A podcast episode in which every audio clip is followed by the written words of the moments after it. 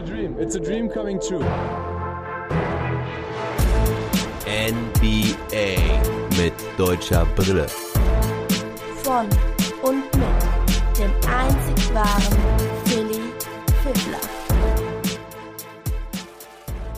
Guten Morgen, liebe Hörer und Hörerinnen. Heute kann ich euch leider nicht mit der gewohnten Positivität und Freude begrüßen. Irgendwie ist es in den letzten zwei Tagen zu viel Tod und traurige Nachrichten gewesen. Diese Nacht kam die Meldung, dass Seiko Smith verstorben ist. Ich weiß nicht, wem von euch dieser Name was sagt, aber ich habe etliche Berichte von ihm bei NBA.com gelesen. Er hat, glaube ich, gefühlt seit einem Jahrzehnt die MVP-Ladder geschrieben und etliche weitere Berichte. Er ist im Alter von gerade mal 48 Jahren verstorben. Er hatte wohl einen ziemlich heftigen Kampf gegen Corona und verlor diesen. Und ich kann nur sagen, mein Beileid an die Familie, an die Angehörigen. Er hinterlässt eine Frau und drei Kinder. Gestern war ja der erste Jahrestag vom Tod von Kobe Bryant und auch seiner Tochter Gigi, die ich gestern gar nicht erwähnt habe, so wie auch den anderen Passagieren im Helikopter. Und für mich persönlich war es auch noch der Geburtstag meines verstorbenen Vaters, den ich gestern am Grab besucht habe. Im Übrigen habe ich auch gestern im Podcast davon gesprochen, dass Kobes Todestag am 25. war. Der war aber tatsächlich am 26. Ich war ein bisschen verwirrt worden, weil die Cleveland Cavaliers da halt schon ein Tribute-Video gezeigt hatten und ich in der Nacht auch schon Nachrichten gelesen hatte vom einjährigen Todestag. Dann habe ich soeben auch noch von meiner Frau erfahren, dass aus ihrem Bekanntenkreis ein 19-jähriges Mädchen beim Joggen einfach tot umgefallen ist, 19 Jahre alt. Ja, das ist ganz schön viel und heftig und zeigt einfach wieder, wie schnell es gehen kann. Und für all die eben angesprochenen Personen, für die Angehörigen. Und vielleicht gibt es ja auch bei dir jemanden, an den du besonders denken musstest, jemand, der verstorben ist. Genau für die alle will ich jetzt hier eine Minute die Leitung stillstehen lassen.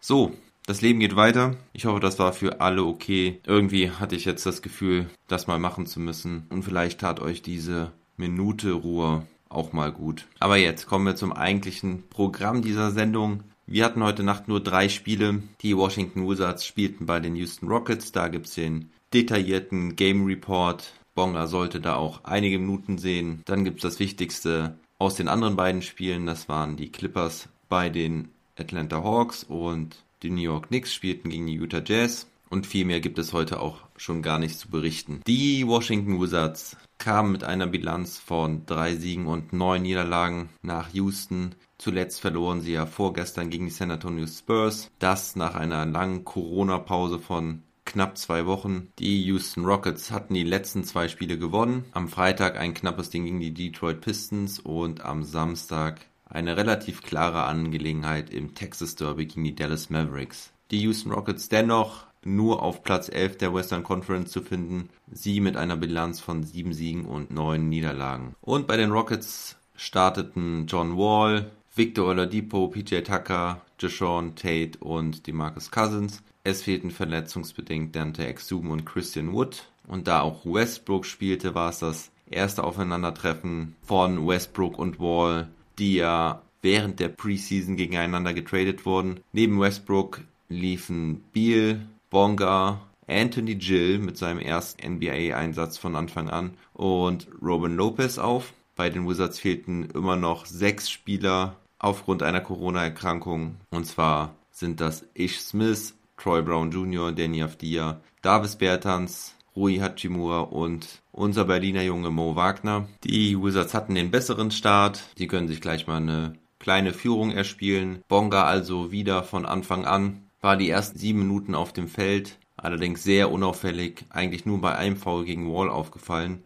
der zwischenzeitlich mal sieben Punkte hintereinander einstreute. Hinten hatte Bonga meistens Jashawn Tate gedeckt, der offensiv wie Bonga aber auch eher Zuschauer war. Offensiv trat Bonga wirklich eigentlich nur einmal in Erscheinung, als er zum Korb zieht und den Ball dann rausspielt auf Anthony Gill, der den Dreier aber nicht verwandeln kann. Das hätte zumindest dann mal einen Assist gegeben. Und als erster Big Man kommt Jordan Bell überraschenderweise, diesmal so nicht Alex Len. Lan folgte dann aber kurze Zeit später, also Bell und Lan spielten zusammen. Bell gefällt mir auch ganz gut in diesem ersten Viertel, zieht einen Charge, macht einen Block, holt ganz gut Rebounds, inklusive einem starken Offensivrebound. Die Wizards gehen mit 29 zu 26 ins zweite Viertel, welches Bonga auch wieder anfangen darf. Bonga verwirft leider einen Dreier von ganz oben, während Eric Gordon anfängt heiß zu laufen. Dann noch ein schlechter Pass von Bonga in den Rücken von Lopez. David Nwaba kann den folgenden Fastbreak mit einem Layup abschließen. 12 zu 2 Run der Rockets. Scott Brooks nimmt einen Timeout, Bonga muss dann raus. Aber Bonga ist nicht der Einzige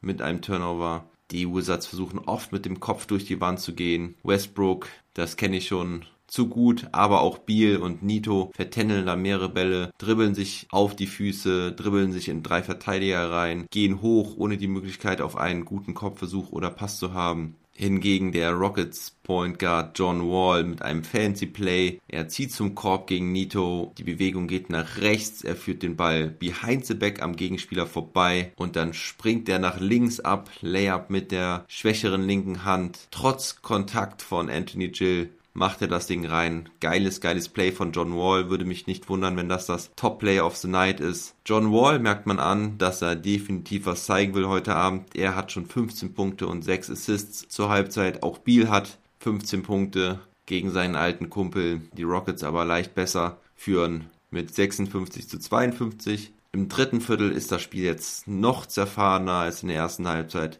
Insgesamt nur 6 Punkte nach 6,5 Minuten. Dafür gibt's sieben Turnover in derselben Zeit und eine ganze, ganze Menge Backsteine, die überall hinfliegen, nur nicht in den Korb. Bonga hat offensiv auch nur eine Szene, wo er den Ball mit fünf verbleibenden Sekunden auf der Shotclock bekommt, zum Korb zieht und dann den Floater viel zu kurz setzt. Defensiv spielt er jetzt vier gegen Oladipo, den er immerhin erfolgreich eindämmen kann. Oladipo bislang auch gar nicht in Erscheinung getreten. Immerhin kann Biel jetzt ein bisschen auftreten, macht sechs Punkte hintereinander. Die Wizards können auch nochmal in Führung gehen. Als Biel rausging, ging aber auch offensiv gar nichts mehr. Und auf Seiten der Rockets nimmt Gordon jetzt das Heft wieder in die Hand und kann einige Punkte erzielen. Dennoch offensiv insgesamt ein grauenhaftes Viertel. Ganz schlechter Basketball, sage ich echt selten, aber das ist wirklich schon schwer mit anzusehen und schwere Kost, wenn die Stimmung sowieso schon nicht gerade auf dem Höhepunkt ist. Das Viertel gewinnen die Rockets dann mit 19 zu 18.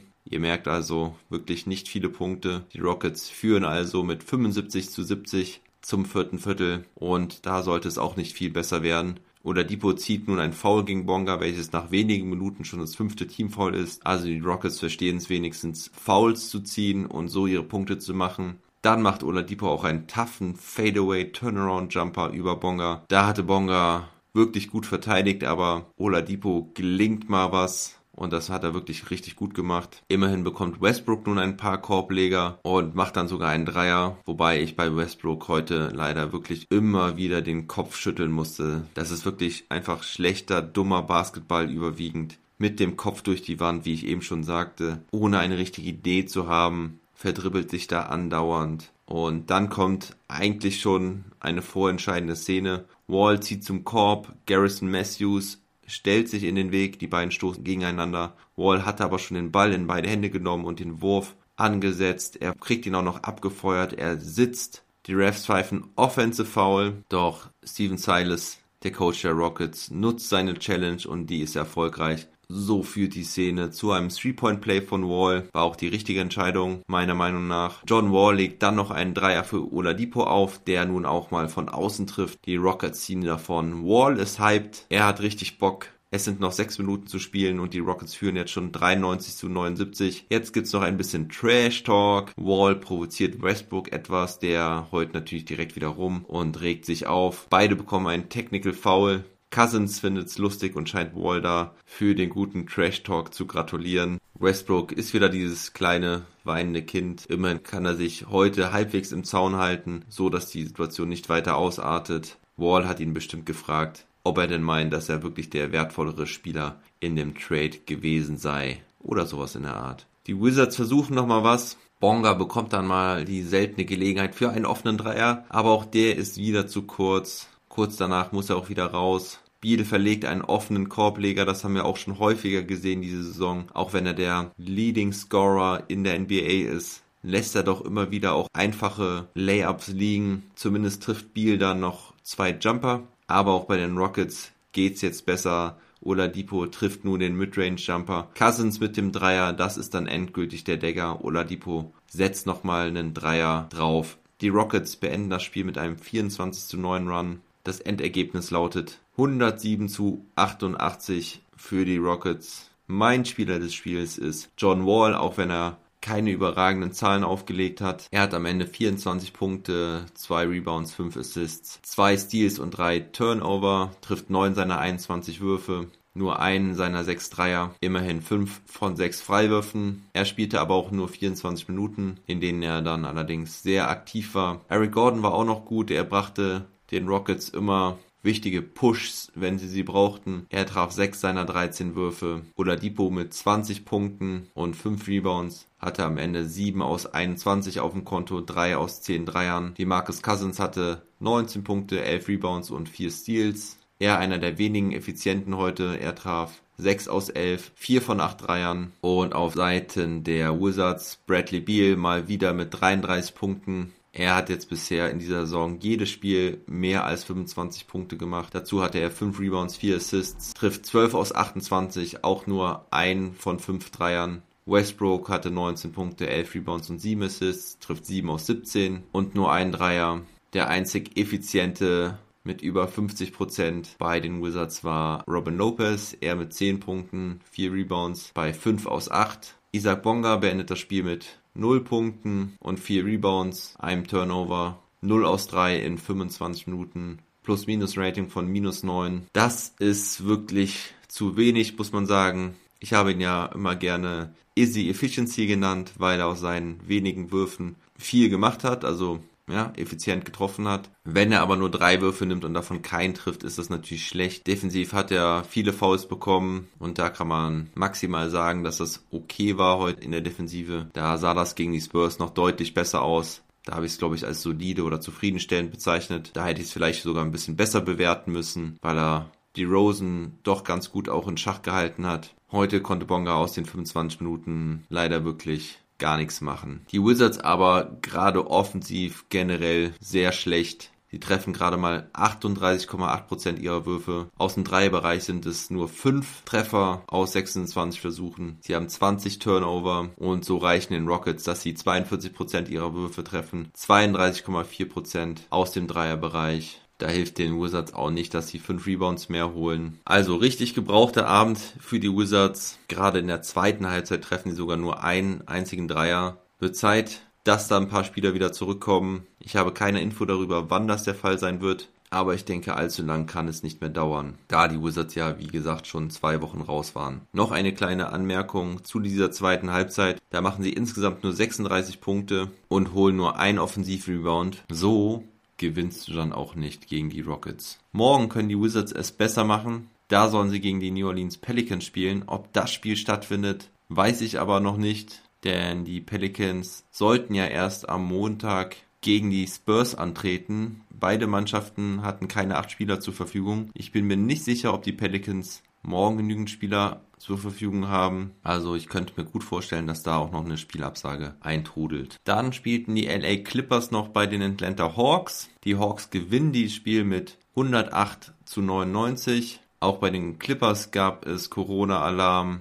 Es hört leider nicht auf, dass ich andauernd dieses Wort in den Mund nehmen muss. Paul George und Kawhi Leonard fehlten aufgrund des entsprechenden Protokolls. Die Teams dürfen übrigens nicht sagen, ob die Spieler infiziert sind oder nicht. Das habe ich jetzt herausgefunden. Tyron Lue, der Trainer, sagte allerdings, dass es beiden gut geht. Dennoch waren sie heute raus. Ebenso fehlte Patrick Beverly, also drei Starter fehlten den Clippers. Er hat leichte Knieprobleme. Bester Mann bei den Clippers war sein Ersatz Reggie Jackson mit 20 Punkten und 8 Assists. 7 Rebounds hatte er auch noch dabei. Und bei den Atlanta Hawks war Trey Young mal wieder stark aufgelegt. Er hatte 38 Punkte und 5 Assists. Die Andrew Hunter hatte 22 Punkte, Clint Capella 13 Punkte und mal wieder starke 18 Rebounds. Und John Collins hatte ein Double-Double mit 11 Punkten und 11 Rebounds, aber vor allen Dingen auch Career High 5 Blocks. Kevin Huerta muss ich noch ansprechen. Der hatte nämlich 13 Punkte und alle 13 Punkte machte er im vierten Viertel. Die Clippers können also ihre Siegesserie nicht weiter halten. Nach sieben Siegen in Folge verlieren sie nun das erste Spiel. Die Hawks stehen jetzt bei neun Siegen und acht Niederlagen auf Platz 6 der Eastern Conference. Ja, also die Clippers verlieren nach sieben Siegen in Folge. Das heißt, die Utah Jazz sind nun das mit Abstand heißeste Team der Liga, denn sie gewinnen auch ihr nächstes Spiel gegen die New York Knicks, gewinnen damit ihr neuntes Spiel in Folge. Endstand dieser Partie war 108 zu 94. Dabei waren die Knicks lange dran, führten sogar zum Ende des dritten Viertels. Austin Rivers hatte eine richtig gute erste Halbzeit, machte 25 Punkte, traf alle seine 10 Würfe. Aber ratet mal, mit wie vielen Punkten er das Spiel beendet? Mit 25. Also er macht keinen einzigen Korb mehr. In der zweiten Halbzeit Emmanuel Quickly, der Rookie, den ich noch so gelobt hatte letztens. Er heute auch nur mit einem Treffer aus elf Versuchen. Bei den New York Knicks hatte Julius Randle noch ein Double-Double mit 18 Punkten und 10 Rebounds. Und RJ Barrett 17 Punkte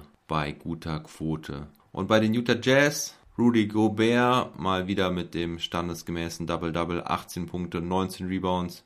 Donovan Mitchell hatte heute nur 9 Punkte, traf nur 3 aus 15. Royce O'Neal hatte 20 Punkte, Mike Conley hatte 19 plus 7 Rebounds und 5 Assists und Jordan Clarkson von der Bank mit 13 Punkten. So, das war's für heute. Tut mir leid, Leute, wenn ich heute nicht mit Enthusiasmus glänzen konnte. Ich hoffe, ihr versteht das. Morgen ist ein neuer Tag und morgen kann ich den Daily bestimmt wieder mit viel Freude zelebrieren. Also bleibt vor allen Dingen gesund und munter, auch eure Lieben um euch herum. In dem Sinne, never stop ballin'.